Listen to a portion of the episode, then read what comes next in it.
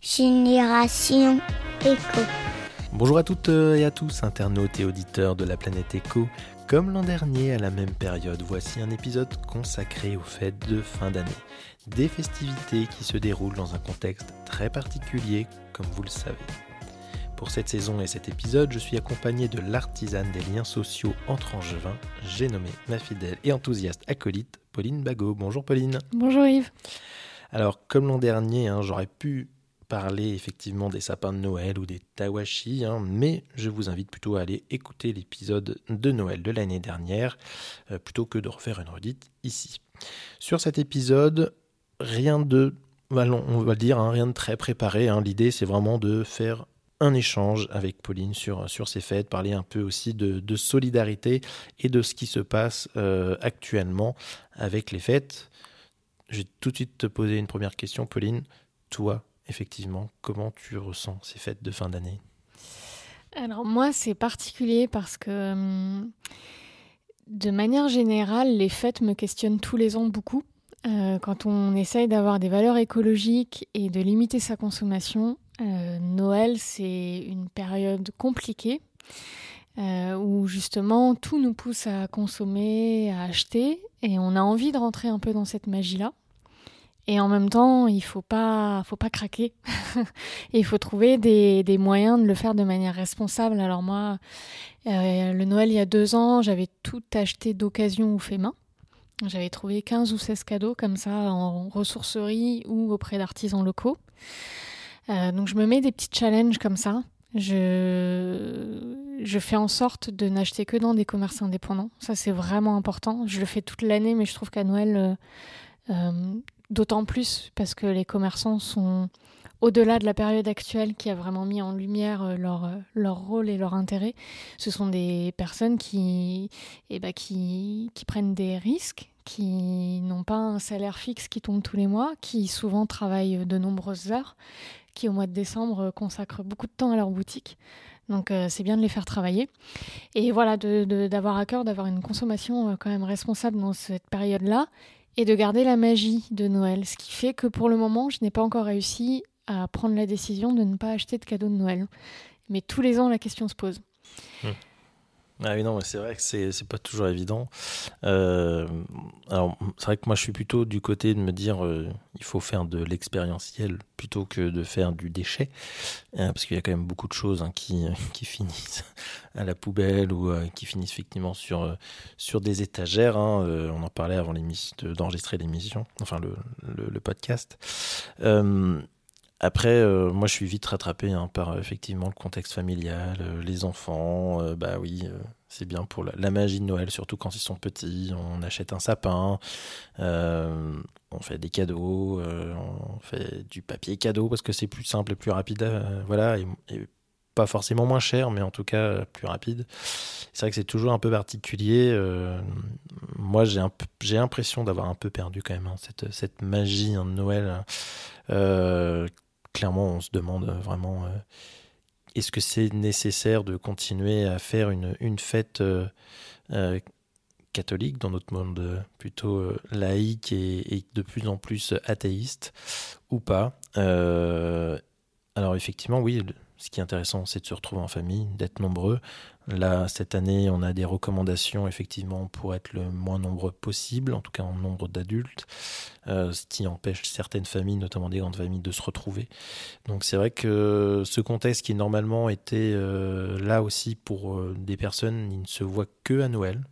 Je pense notamment à, des personnes âgées hein, qui ne pourront pas, par choix ou justement à cause du contexte, revoir donc certaines personnes.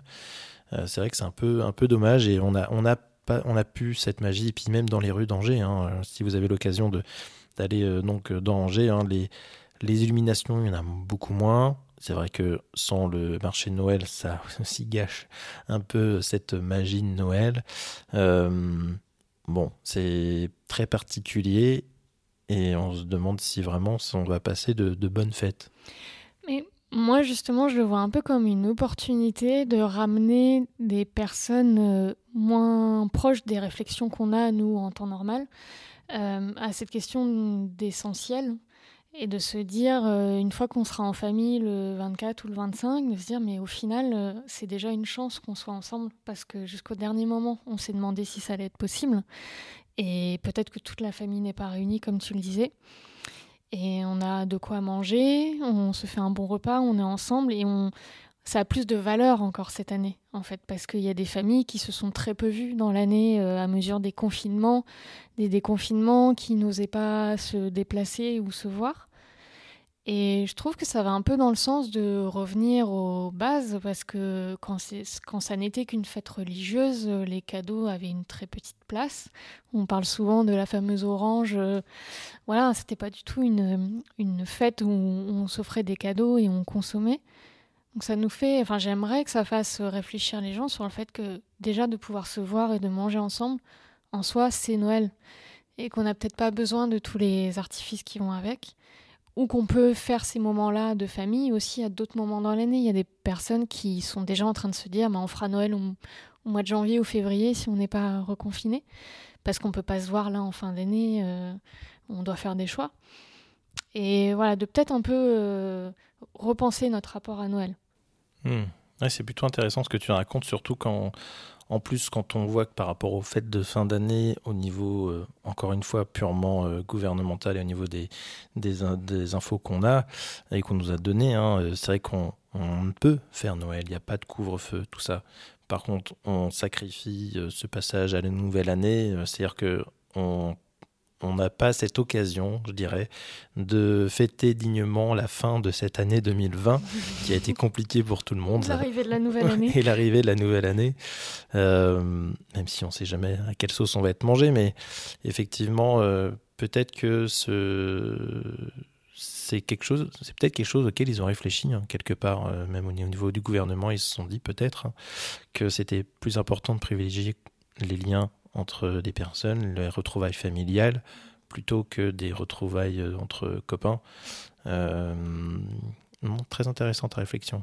Donc, euh, moi, oui, on en parlera, je pense, à, table. Moi, à titre personnel, cette année, j'ai demandé à ce qu'on ne me fasse pas de cadeau, mais s'ils le souhaitent, de plutôt faire un don à des associations type Secours Populaire pour aider toutes les personnes qui sont touchées par la crise et, en, précarité. Euh, donc ça peut amener aussi ce genre de discussion. Pour l'instant, on, a juste échangé en conversation WhatsApp, mais sur le moment, j'espère qu'on pourra en parler et un peu échanger aussi sur notre vision de Noël cette année et, euh, peut-être arriver au constat commun que l'important c'est de pouvoir le fêter ensemble. Euh, il y a des familles aussi qui vont connaître un Noël particulier parce qu'ils ont perdu un proche lié au Covid, donc c'est voilà, faut un peu se libérer de, de l'habitude. Euh, de l'habitude de Noël et de tout ce qui va avec et, de se concentrer sur l'essentiel. Hein, c'est un peu ce qu'on a, nous, dans, dans nos réflexions au quotidien et nos valeurs écologiques. C'est de revenir à l'essentiel. Mmh, tout à fait, oui. Effectivement. Bon, bah, moi, je trouve que c'est plutôt pas mal. Hein. Alors, l'idée, hein, c'est pas qu'on vous fasse euh, un podcast qui dure non plus euh, trop longtemps. C'est plutôt une petite discussion et un petit échange. Alors, il paraît, alors j'ai pas retrouvé hein, cette étude, mais il paraît que 20% des gens déclarent euh, ne pas vouloir euh, mettre de cadeaux au pied du sapin. Euh, voilà, je ne sais pas si toi as entendu parler de cette statistique. Pas, forcément, mais ça, ça, se comprend pour des, pour des raisons économiques aussi, parce que c'est aussi un peu la course au budget de Noël. Et puis, et puis oui, peut-être pour les raisons qu'on a citées, de se dire arrêtons de nous noyer sous les cadeaux et prenons le temps, investissant investissons dans le temps d'aller voir les gens et de peut-être aller les voir au mois de janvier ou février. Mmh. Euh, prenons ce temps-là mmh. plutôt que le passer dans les magasins. Ouais.